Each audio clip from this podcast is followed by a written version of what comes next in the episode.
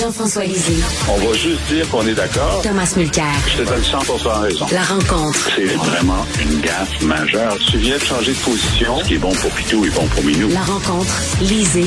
Mulcair. Jean-François Thomas, je sais que vous vouliez parler du dernier droit euh, de la campagne électorale municipale à Montréal, mais j'aimerais vous entendre sur cette annonce quand même qui était très importante hier par la nouvelle ministre de la Défense. Euh, les euh, plaintes concernant les agressions sexuelles seront traitées au civil et non par l'armée. Thomas, c'est une excellente nouvelle, non? Oui, c'est une excellente nouvelle, mais encore faut-il avoir les ressources disponibles au sein de notre système de justice actuel. Richard, tout le monde sait qu'il y a des problèmes aux urgences parce qu'ils y vont, des membres de leur famille, leurs amis y vont. On connaît la situation de la santé. Tout le monde sait que les plafonds sont en train de tomber dans nos écoles, puis c'est pourri, puis on n'a jamais investi. Mais le système de justice, on le voit moins. On ne vit pas avec quotidiennement.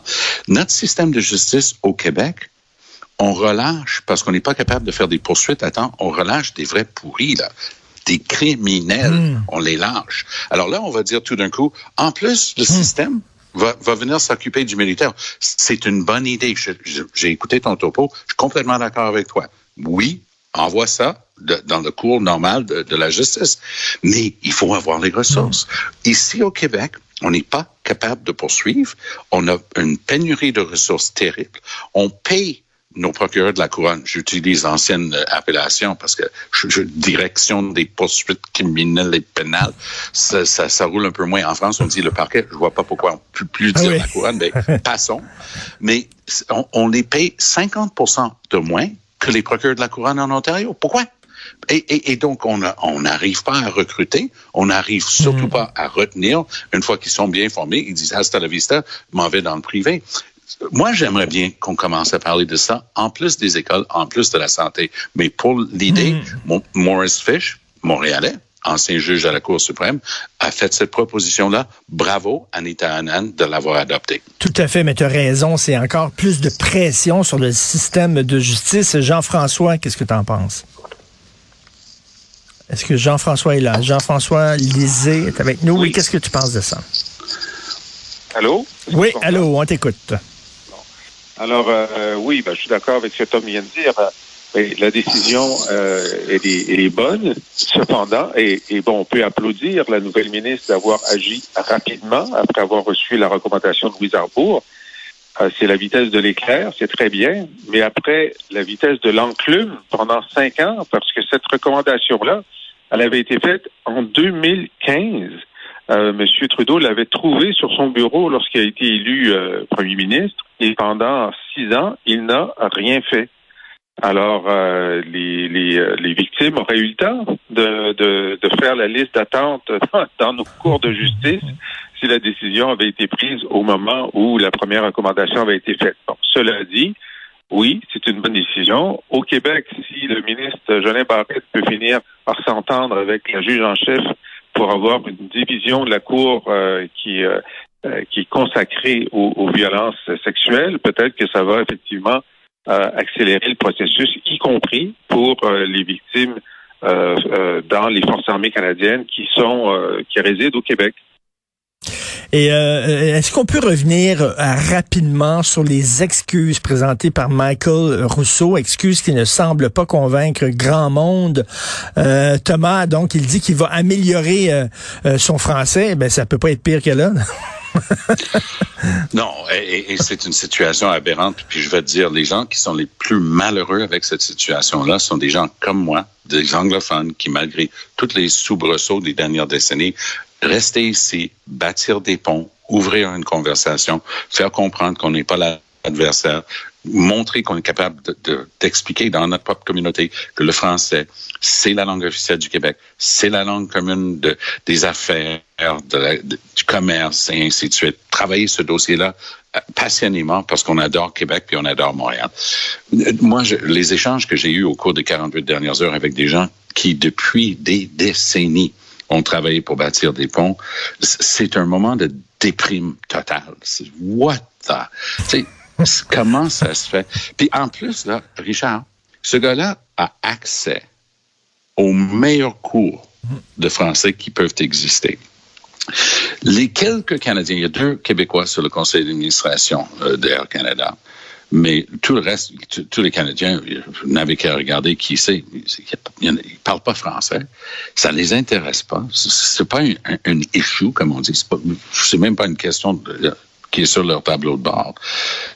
Mais ce gars-là, quand il a sorti ses excuses, il a eu le don de dire l'anglais et le français sont les langues officielles du Canada, puis le français, c'est pas la langue officielle du Québec, ça, il l'aurait jamais dit. Il dit c'est la langue commune. Hmm. La langue d'usage. La langue d'usage. La langue d'usage, il a dit, oui. Euh, mais en anglais, the common language, hmm. et, en français, la langue d'usage. Donc, même la traduction, c'est comme si quelqu'un s'est réveillé et disait, ça se peut pas de dire ça. Mais non, c'est ça qu'ils ont sorti avec les meilleures équipes de communication ben au Canada. Ben oui. C'est hallucinant et, et, ça continue. Jean-François, je sais pas si tu as lu le National Post, mais selon Chris Shelley, c'est nous le problème. C'est les francophones. On s'énerve trop, on est trop sensible. C'est pas Michael ben, Rousseau le problème. on est trop sensible parce que la langue, la langue commune de la planète, c'est l'anglais. Et puis, euh, le bilinguisme, c'est un anglophone qui parle anglais à un francophone qui comprend. Hein, c'est ça la, définition du bilinguisme. Maintenant, ce que, ce que je voudrais dire, c'est que euh, euh, M. Rousseau n'est pas une anomalie.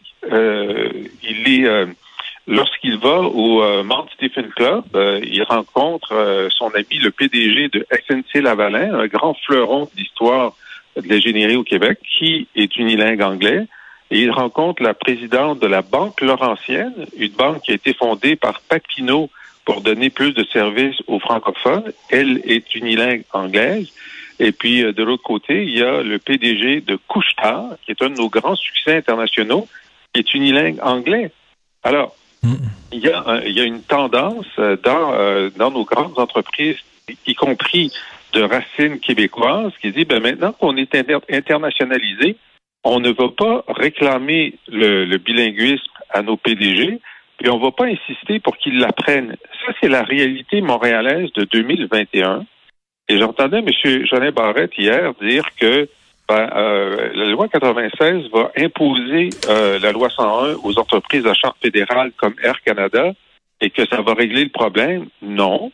Parce que SNC-Lavalin est assujetti en ce moment à la loi 101, ça n'a pas réglé le problème. Couchetard aussi. Alors, ou bien il met une clause Rousseau dans la loi 96 pour dire que les PDG d'entreprises ici au Québec doivent être bilingues, soit euh, ben il admet que euh, pour l'instant euh, on n'a pas de on n'a pas de prise là-dessus. En tout cas, c'est assez. C'est deux choses différentes. C'est-à-dire que dans le grand le grand ensemble de l'Amérique du Nord, il va en avoir. Mais avec euh, Luc Lavoie, avec qui je travaille à, la Joute, il a mentionné hier qu'il avait travaillé pour Air Canada. Il avait mentionné qu'il y avait, il fut un temps où il y avait un, Robert Milton qui était un président euh, qui émanait des États-Unis. C'est un gars de, de Georgie, si ma mémoire est bonne, d'Atlanta. Le gars, il prenait deux cours de français par semaine, juste pour pouvoir suivre un peu, pouvoir lire un peu, et il trouvait ça normal. Alors que Michael Rousseau, on dirait que ce gars-là, a fait exprès. Parce qu'il dit à sa propre défense, il dit non, ma maman est francophone, puis ma femme est francophone. Donc, tu t'es efforcé de ne jamais apprendre un mot de français. C'était intentionnel. Ben oui. Parce que avec sa femme. mais moi, je veux une entrevue de sa femme. Ben, appelle sa femme. Ben oui, ben oui, tout à fait. Il n'a jamais parlé en français à sa femme, à sa propre épouse. Il n'a jamais parlé en français. Et, et Thomas, il me semble que si j'allais vivre 14 ans à Tokyo, j'aurais quand même une base de japonais. Je crois, après 14 ans. Une, de, une de mes sœurs est prof. Euh, elle, elle, a une PhD en, en finance et elle, est prof en Chine depuis depuis quelques années. Elle, elle, elle, elle enseigne en économie britannique. Elle a pris un poste là-bas depuis 4-5 ans. Euh, elle parle suffisamment de chinois pour prendre son taxi, pour aller faire ses courses, pour ben parler avec des gens dans, dans, la rue. Tu l'apprends. Tu, tu, dois l'apprendre. Et euh, elle, enseigne en anglais dans une université en, en, qui, qui, donne tous les cours en anglais, parce que pour eux autres, ça ouvre. Mais, euh, Mais si tu n'es pas imprégné par la langue ou dans, dans de l'endroit où tu vis depuis 14 ans, c'est vraiment c'est que tu es fermé. Mais moi, j'avais un copain que, que, je voyais souvent en vacances à Noël parce qu'on on voyait la famille de Catherine euh, souvent en Espagne dans le temps des fêtes. Et euh, c'était un Américain, typique, grand gaillard, euh, bon gars, qui présidait une grosse compagnie américaine en Espagne. Ce gars-là, il parlait un Espagnol, il n'y a pas du tout d'Espagnol dans sa famille d'origine, quoi que ce soit, mais depuis des années qu'il était en Espagne, il parlait parfaitement espagnol, presque pas d'accent, Ben, parce fait. que c'est normal. Tout à fait. Euh, on revient là sur justement le dernier droit de la campagne municipale à Montréal. Tous les deux, vous écrivez euh, là-dessus. Euh, Thomas, euh, dans le journal de Montréal, tu écris un texte sur Denis Coderre en disant que le Ben nouveau oui. Denis Coderre ressemble étrangement au premier. Et toi, Jean-François, euh, tu euh, tu euh, regardes, euh, tu compares le bilan euh, de Denis Coderre et de Valérie Plante selon le- la laïcité, euh, le- la défense du français et la dérive woke.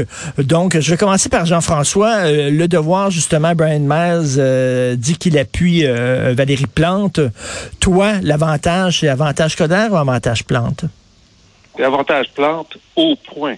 C'est-à-dire, comme à la boxe, il n'y a pas de knockout. OK.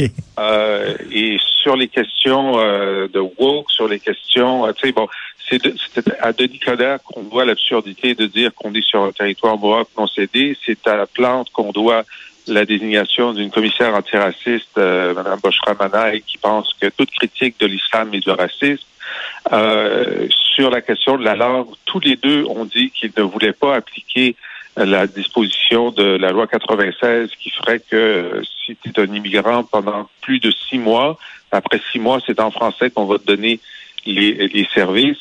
Alors, c'est pas des héros, ni de la laïcité, euh, Mm. ni euh, ni de, de- de- du progressisme universel, ni de la langue, mais lorsqu'on regarde leur évolution, euh, Denis Coderre semble euh, d'un immobilisme navrant sur la question de la linguistique, alors que Valérie Plante a donné des indications de mouvement dans le sens d'une plus grande conscience de la nécessité de défendre la langue française. Elle a eu le cran, par exemple, de dire dans des radios anglophones que sur le bonjour Mm. aïe, elle, elle préférait le bonjour.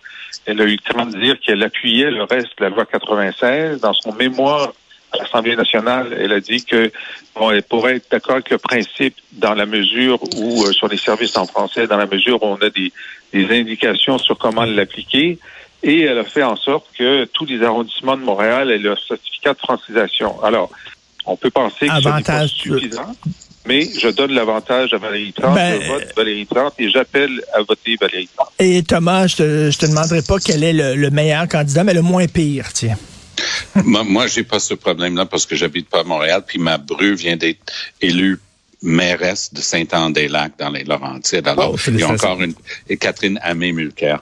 Mais et, et, et elle a eu un enfant six jours avant d'être acclamée mairesse. Alors, Oh, un autre enfant.